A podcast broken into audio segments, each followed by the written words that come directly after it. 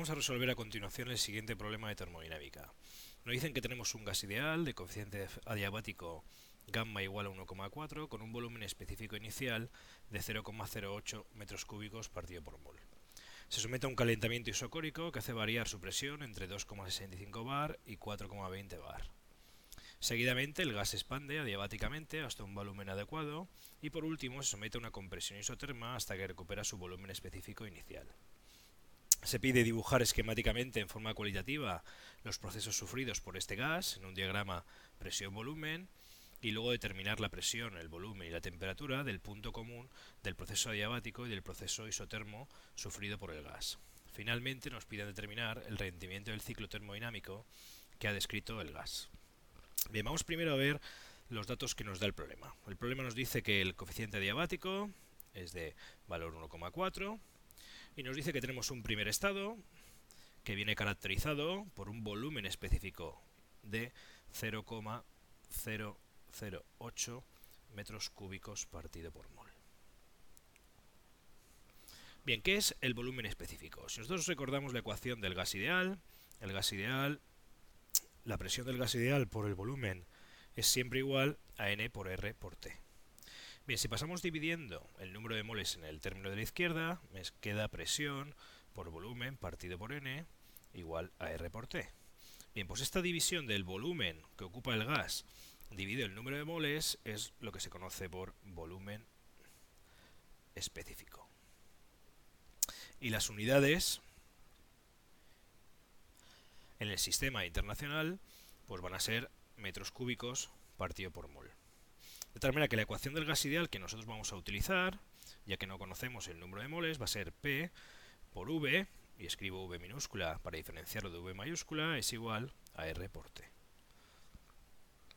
De tal manera que todos los valores de calor, trabajo, etcétera, vamos a tener que expresarlos en función del número de moles.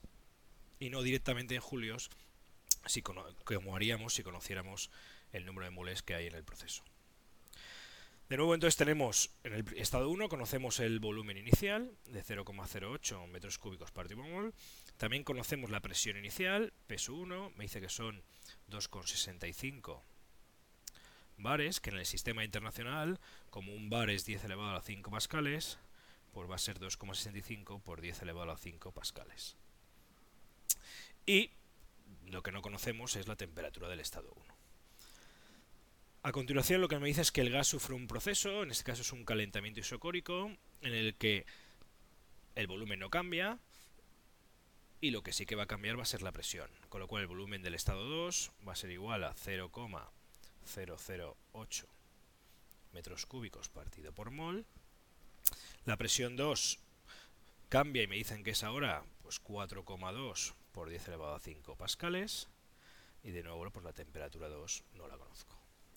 A continuación lo que se hace es una expansión adiabática del punto 2 al punto 3 y en este punto 3 pues no conocemos ni el volumen específico ni la presión 3. La temperatura 3 tampoco la conocemos. Finalmente me dice que el ciclo se cierra, volvemos al punto 1 con un proceso que me dice que es a temperatura constante, es una compresión isoterma. Con lo cual, si esa temperatura constante, la temperatura 3 pues va a ser igual que la temperatura 1.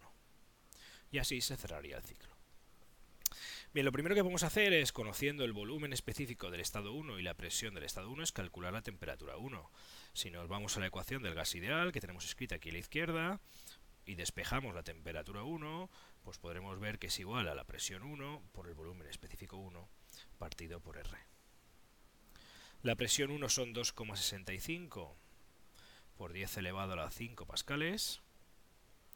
El volumen específico es 0,008 metros cúbicos partido por mol. Y todo esto está dividido por R.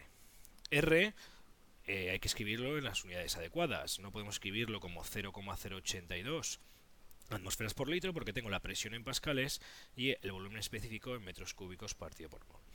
Si recordamos que Pascal por metro cúbico es un julio, pues R habrá que escribirlo como 8,31 julios partido mol por Kelvin. De tal manera que los pascales por metro cúbico se nos van con los moles, con los julios, las moles se nos van y nos quedan simplemente los grados Kelvin. Si sustituimos todo esto en la calculadora y calculamos la temperatura T1, pues es igual a 255,11 kelvins. Con lo cual ya conocemos la temperatura del estado 1, que es 251,11 kelvins, y la temperatura del estado 3, porque el estado 3, del estado 3 vamos al estado 1 a través de una compresión isoterma, y la temperatura pues no va a variar, de tal manera que la temperatura en el estado 3 pues, va a ser 255,11 kelvins. Podemos hacer exactamente lo mismo para calcular la temperatura del estado 2. La temperatura del estado 2 pues será la presión en el estado 2 por el volumen específico en el estado 2 partido por R.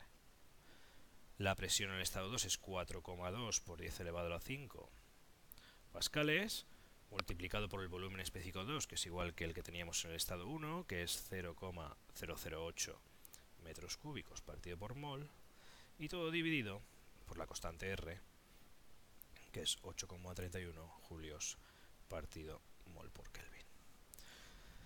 De tal manera que, de nuevo, pues los pascales por metro cúbico se me van con los, con los julios, mol se me van y me queda solo la temperatura en kelvins y sustituyendo la calculadora pues podemos calcular la temperatura T sub 2 y obtenemos que es 404,3 kelvins.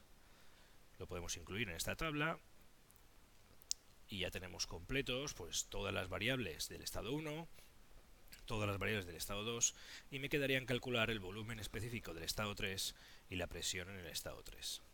Bien, pues vamos a calcular ese volumen 3 y esa presión 3. Aquí tenemos la tabla con los datos que ya conocemos, falta añadir la temperatura 3 que es igual que la temperatura 1, que son 255,11 y vamos a ver cómo hacemos para calcular ese volumen específico en el estado 3 y esa presión en el estado 3. Bien, la transformación para ir desde el estado 2 al estado 3 me dicen que es una expansión adiabática. Bien, si recordamos, en una expansión adiabática lo que se cumple es que el producto de la presión por el volumen elevado al coeficiente adiabático es constante. Bien, lo que podemos hacer es dividir o comparar, si queremos, los estados 2 y el estado 3. Si sustituimos y ponemos subíndices, tendremos que la presión en el estado 2 por el volumen total en el estado 2 va a ser igual a la presión en el estado 3 por el volumen total en el estado 3 elevado a gamma. Bien, para escribirlo en función de los volúmenes específicos, lo que podemos hacer es dividir ambos lados de la ecuación por n elevado a gamma. De tal manera que lo que nos quedaría es en la izquierda P por V2 dividido n todo elevado a gamma igual a P sub 3 por V3 partido n elevado a gamma. Directamente este V2 partido n es lo que conocemos como el volumen específico 2 y este V3 partido n es lo que conocemos como el volumen específico 3. De tal manera que la ecuación de la expansión adiabática se puede escribir ahora como P2V2 elevado a gamma igual a P3 por V3 elevado a gamma. Bien, el problema de esta ecuación es que conocemos P 2 y V2, pero no conocemos P 3 y V3, con lo cual necesitamos otra ecuación. Bien, pues nos vamos al proceso isotermo. El proceso isotermo, que iría del estado 1, del estado 3, perdón, al estado 1, sabemos que es una ecuación isoterma, es decir, que la temperatura es constante. Si la temperatura es constante, pues el producto de P1 por V1 elevado a n tiene que ser igual a constante, o lo que es lo mismo, comparando el estado 3 y el estado 1, pues podemos escribir que P1 por V1, y escribo ahora el volumen específico, tiene que ser igual a P sub 3 por V3. De nuevo en esta ecuación no conozco ni P sub 3 ni V3, pero ahora tengo dos ecuaciones con dos incógnitas. Y puedo despejar, por ejemplo, de la ecuación de aquí abajo, el valor de P sub 3.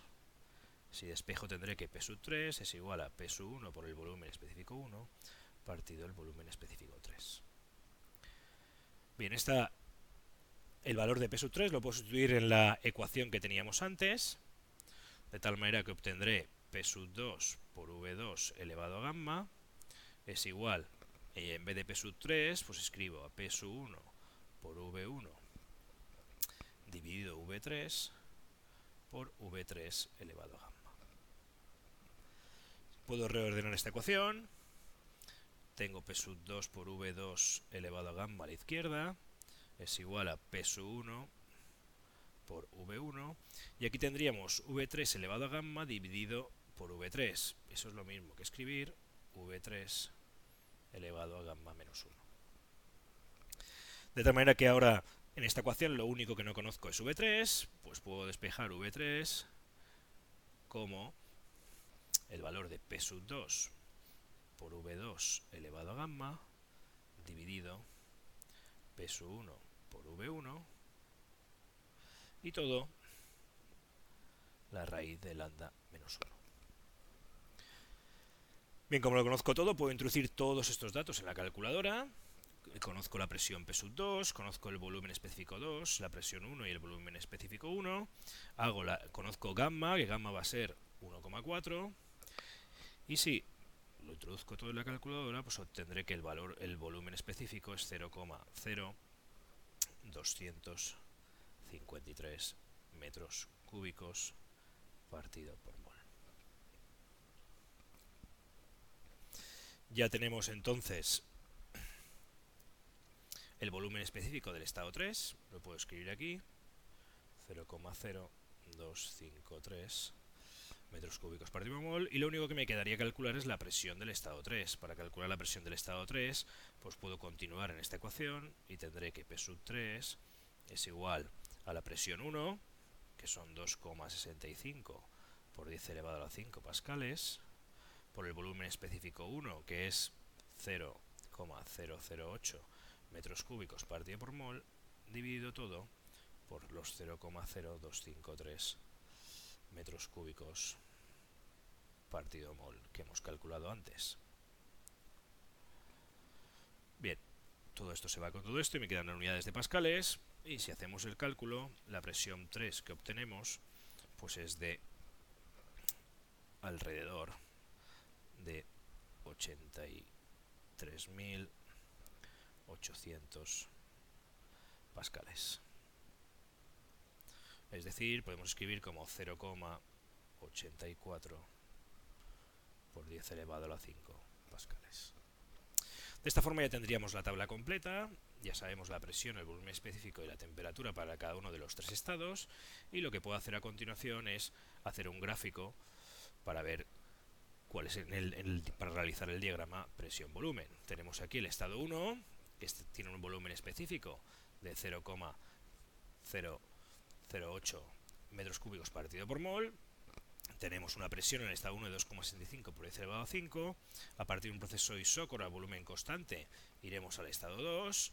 El estado 2 tiene una presión que ahora ya es de 420.000 pascales, manteniendo el volumen específico que teníamos antes.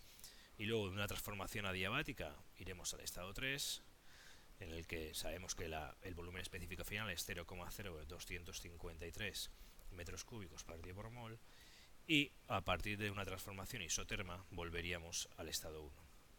en este gráfico, en esta tabla, tenemos todos los datos que nos pedirían en el apartado 1 y 2, o en apartado A y B. Vamos a calcular a continuación el rendimiento de ciclo termodinámico que ha descrito el gas. Para ello lo que tenemos que calcular es el calor y el trabajo en cada una de las transformaciones. Como no conocemos el número de moles, pues ese calor, ese trabajo, esa energía, no podremos darla en julios, sino que la vamos a dar en julios partido por mol. Bien, empezamos con la primera transformación. Para ir del punto 1 al punto 2, tenemos una transformación que es a volumen constante y en cualquier transformación en la que el volumen es constante o el volumen específico es constante, lo que tenemos es que el trabajo, para ir de 1 a 2, pues va a ser igual a 0. Al no haber un cambio de volumen, pues el trabajo es directamente igual a 0. El calor en un proceso a volumen constante, pues se puede escribir como C sub por incremento de T.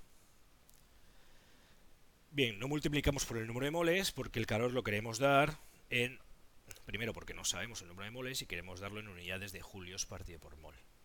Bien, ¿cómo calculamos el valor de C sub? Bien, para calcular el valor de C sub lo que podemos acordarnos es primero de la relación que hay entre C sub P y C sub. El coeficiente es el coeficiente diabático es igual al cociente C sub P y C sub. Y luego tenemos la relación de Mayer que relaciona por los calores específicos tanto a presión constante como a volumen constante. C sub P menos C sub V es igual a R. Si utilizamos estas dos ecuaciones, pues podemos despejar, por ejemplo, de aquí a la izquierda el valor de C, C sub V, o C sub P si queremos, C sub P es gamma directamente por C sub V, y eso introducirlo en la ecuación de aquí arriba, y si despejamos el valor de C sub V, pues vamos a obtener que es igual a R partido gamma menos 1. Bien, ¿qué unidades tiene esta CSV? Las unidades que tiene esta CSV son las unidades de R, que son julios partido mol por Kelvin. Al multiplicar ese CSV por incremento de T, los Kelvin se me van a ir y el calor me va a quedar en julios partido por mol. Bien, sustituimos entonces este valor de CSV en la ecuación que obtenemos para el calor y obtenemos que el valor de CSV es R partido gamma menos 1 por el incremento de temperatura, es decir, la temperatura 2 menos la temperatura 1. La temperatura 2 la conocemos, son los 404,3 kelvins y la temperatura 1 son 255,11 kelvins, con lo cual podemos sustituir todo en esta ecuación. Ponemos R como 8,31 julios partido mol por Kelvin, dividimos por el factor gamma menos 1 y obtenemos que ese calor que se, que, que se absorbe en el primer proceso, en el proceso isócoro, pues es igual a 3100, aproximadamente 3100 julios partido por. Bien, vemos que ese calor es positivo, con lo cual es un calor absorbido por el gas. El gas absorbe 3100 julios por cada mol que lo forma cuando pasamos del proceso 1 al proceso 2. Con lo cual ya tenemos el trabajo para ir de 1 a 2, que es 0, el calor para ir de 1 a 2, que es 3100 julios partido por mol, y podríamos ya calcular directamente la variación de energía interna, aunque no nos va a hacer falta, la variación de energía interna pues no va a ser más que el calor menos el trabajo, en este caso pues va a ser también 3100 julios partido por. Bien, vamos a la segunda transformación. La segunda transformación, vamos del estado 2 al estado 3, es una transformación adiabática. Y si recordamos, una transformación adiabática, tenemos una expansión adiabática, el volumen va a crecer. Lo que ocurre es que el calor, tanto absorbido como cedido, es igual a cero. El calor entonces es igual a cero. El trabajo se puede escribir a partir del primer principio de la termodinámica como la menos variación de la energía interna. Y la variación de la energía interna se puede escribir directamente como el producto de C sub por incremento de T. C sub lo conocemos ya de antes y tiene un valor de R partido gamma menos 1 y incremento de T, pues en este caso será la temperatura del estado 3 menos la temperatura del estado 2. Podemos sustituir por los valores, ya que los conocemos todos, y obtenemos que el trabajo para ir desde el estado 2 al estado 3, pues son 3100 julios partido por mol. La variación de energía interna, en este caso, pues va a ser menos 3100 julios partido por mol. Bien, pues ya conocemos todo también del, proceso adiabático, va a ir del estado 2 al estado 3, y ahora vamos al tercer proceso. El tercer proceso es un proceso isotérmico, vamos del estado 3 al estado 1, es una compresión isoterma y lo que ocurre es que la temperatura es constante.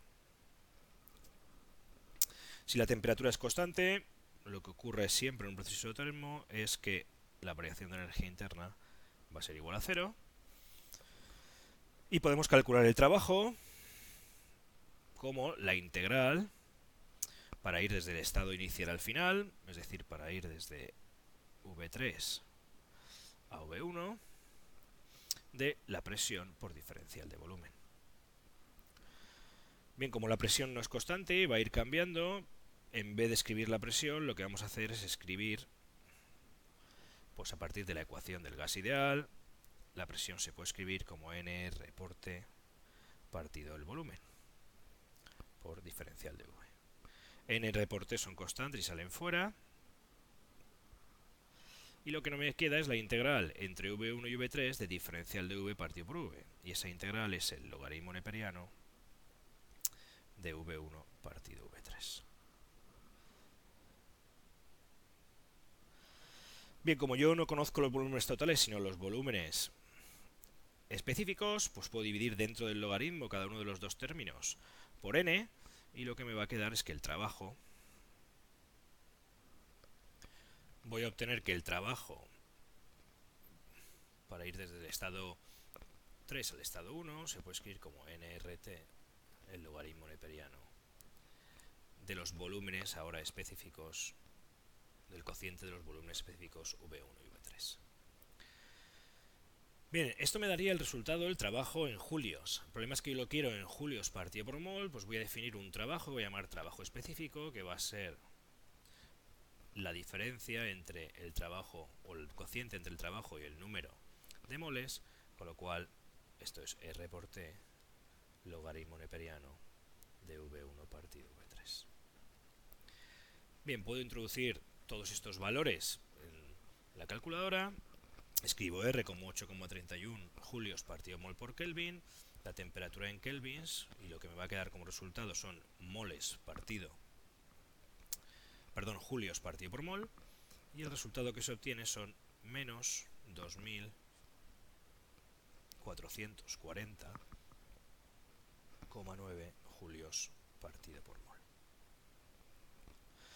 De tal manera que sabemos que la variación de energía interna es cero, que el trabajo es trabajo específico menos 2440,9 julios partido por mol y como aplicando el primer principio de la termodinámica el calor tiene que ser igual al trabajo en este caso pues tenemos que el calor es también menos 2440,9 julios partido por mol. De tal manera que ya conocemos el calor para ir de 1 a 2 que son 3100 julios partido por mol el trabajo en la primera opción la primera transformación, que es igual a 0. Conocemos el trabajo para ir de 2 a 3, que son 3100 julios partido por mol, y el calor es 0 en la segunda transformación. Y en la tercera tenemos que el trabajo son menos 2440,9 julios partido por mol, y el calor es exactamente lo mismo. Este sería el trabajo para ir desde el estado 3 al estado 1, y este el calor del estado 3 Se observa también que el calor en la transformación isoterma es negativo, con lo cual es cedido por el sistema. Bien, a continuación vamos a calcular el rendimiento. Para calcular el rendimiento, pues lo que hay que acordarse es que el rendimiento no es más que el trabajo total, desarrollado por el sistema, dividido el calor absorbido. Es decir, el calor que es positivo. Si nos acordamos, el calor para ir, o el calor para ir desde el estado 1 al estado 2, era el único que era positivo de las tres transformaciones, en la diabática era 0 y en la isoterma era negativo, y era igual a 3100 julios partido por mol. Bien, pues este va a ser el calor absorbido por el sistema. Y el trabajo total pues va a ser la suma de todos los trabajos. En el primer caso, en la transformación a volumen constante, ese trabajo era igual a 0. En la segunda, la transformación adiabática, el trabajo era igual a 3100 julios partido por mol. Y en la última transformación, en la transformación isoterma, el trabajo era igual a menos 2440,9 julios partido por mol. De tal manera que el trabajo total, si realizamos esta resta, pues obtenemos que es alrededor de 658 8 julios, dividido por el calor absorbido total, que son los 3100. Si hacemos esta división, por esto da alrededor de 0,21, con lo cual el rendimiento del sistema es del 21%. Y con esto pues tendríamos resuelto el problema.